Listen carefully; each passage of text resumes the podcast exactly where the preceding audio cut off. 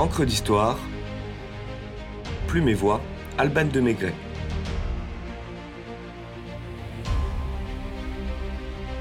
La naissance du rock.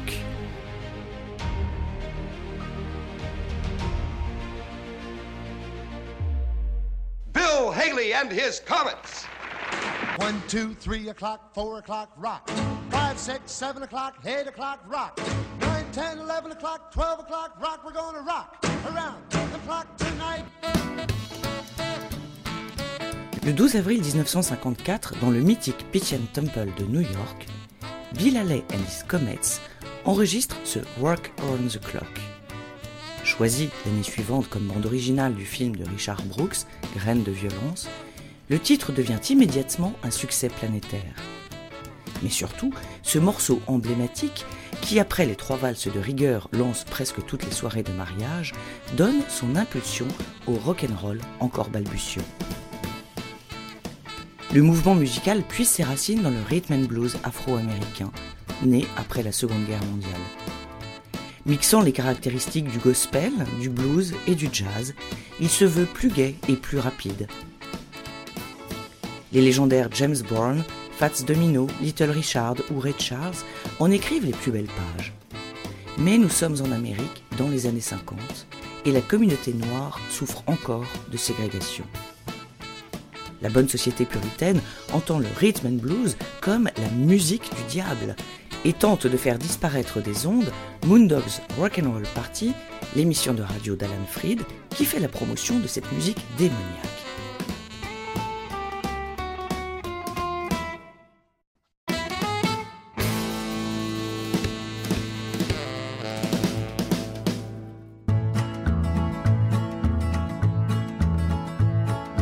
Des chanteurs blancs s'en emparent pourtant, y ajoutent quelques sonorités country et créent le très dansant et saccadé rock'n'roll. Avec cette appellation propre, chacun est sûr que les disquaires ne rangeront pas les disques blancs et les disques noirs dans les mêmes bacs. Car nous sommes en Amérique dans les années 50. Quelques mois après l'enregistrement de Rock Around the Clock, un chanteur de ballade repéré par le producteur Sam Phillips vient faire entendre sa voix dans son studio du Tennessee.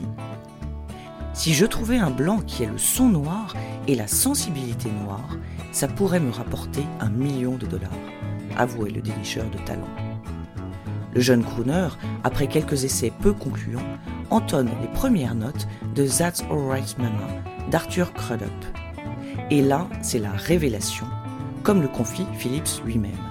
Je cite ce que venait de faire Elvis avec That's Alright me donna immédiatement la chair de poule. Je savais qu'on tenait quelque chose. Ce n'était pas la chanson à proprement parler, mais ce qu'en faisait Elvis.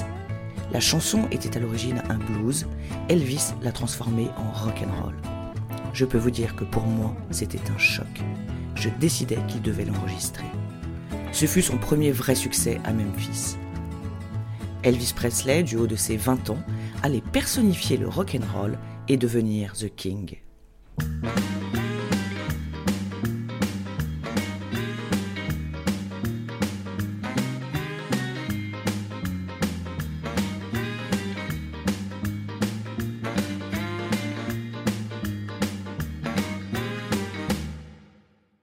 Les hits d'Elvis et de Bill Haley s'enchaînent et poussent d'autres chanteurs à suivre le sillon de ces pionniers en surfant sur la vague du rock and roll. Gene Vincent, Eddie Cochran, Jerry Lee Lewis ou Buddy Holly se déhanchent à leur tour au son de leur guitare et font swinger leurs bananes. Bebop Lula, Great Balls of Fire, See You Later Alligator, Come On Everybody résonnent comme le cri d'une adolescence indignée qui, aux grandes dames des conservateurs et à la faveur de la télévision et des vinyles naissants, se propage en un véritable raz de marée. À la fin des années 50, Elvis part faire son service militaire. Jerry Lee Lewis crée le scandale en épousant sa cousine de 14 ans. Chuck Berry est en prison. Little Richard devient pasteur. Eddie Cochran et Buddy Holly meurent prématurément. Le mouvement s'essouffle aux États-Unis et l'on annonce même sa mort. Mais la bourrasque a traversé l'Atlantique et déferle en Angleterre. Nous sommes après-guerre. Les jeunes sont en quête de sens et se révoltent contre cette guerre du Vietnam interminable et dévastatrice. Ils veulent, avec leur musique, manifester leur refus de la violence inutile, de la faim dans le monde, leur contestation au capitalisme, donnant ainsi une dimension sociopolitique au rock qui trouvera son paroxysme au festival de Woodstock en 1969.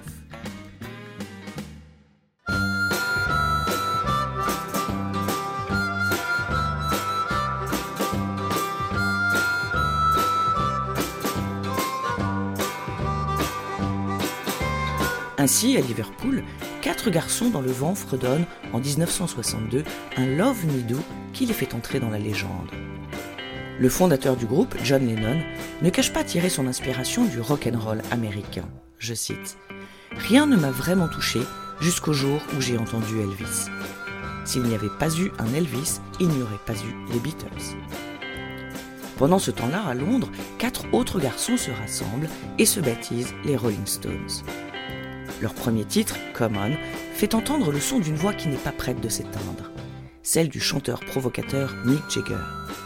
Bien que les Rolling Stones demeurent l'un des plus grands groupes de rock et jouissent d'un succès et d'une notoriété immense, ils ne sont pas parvenus à rivaliser avec la Beatlemania des Four Fab. Si le rock and roll est mort, le rock tout court est bien vivant et prend désormais l'accent anglais.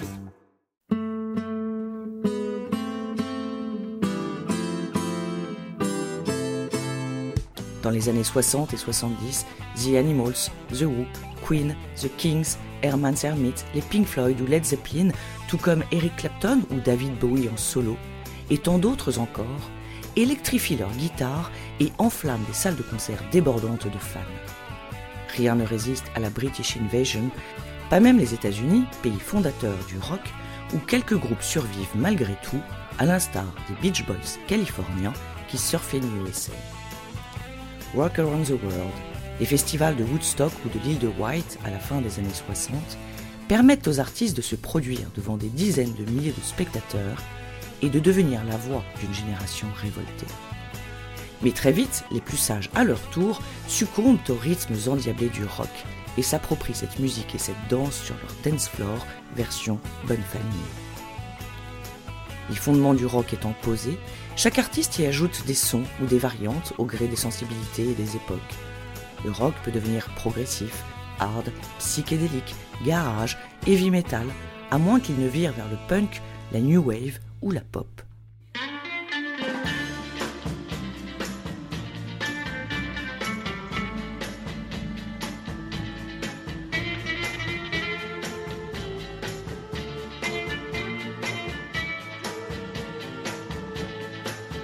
Accorde le premier rock français à Henri Salvador, interprétant sous le pseudonyme et jeu de mots Henri Cording un texte de Boris Vian.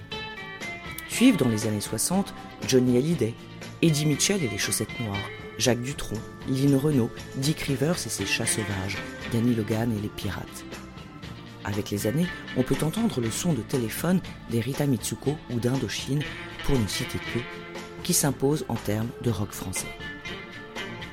Ressuscité par George Lucas dans son film American Graffiti de 1973, les plus grands titres du rock and roll rappellent à beaucoup leur jeunesse passée et l'émotion des premières soirées, tandis que les hits du rock britannique continuent inlassablement d'être diffusés sur les ondes et de faire danser à quatre temps les générations, jeunes ou moins jeunes, pour leur plus grande satisfaction, avec, pour les plus téméraires, quelques passes acrobatiques. Le rock, musique du diable Ce n'est pas en tout cas l'avis de la reine de la soul, la grande Aretha Franklin, qui affirme J'ai toujours ressenti le rock and roll comme une musique très, très saine.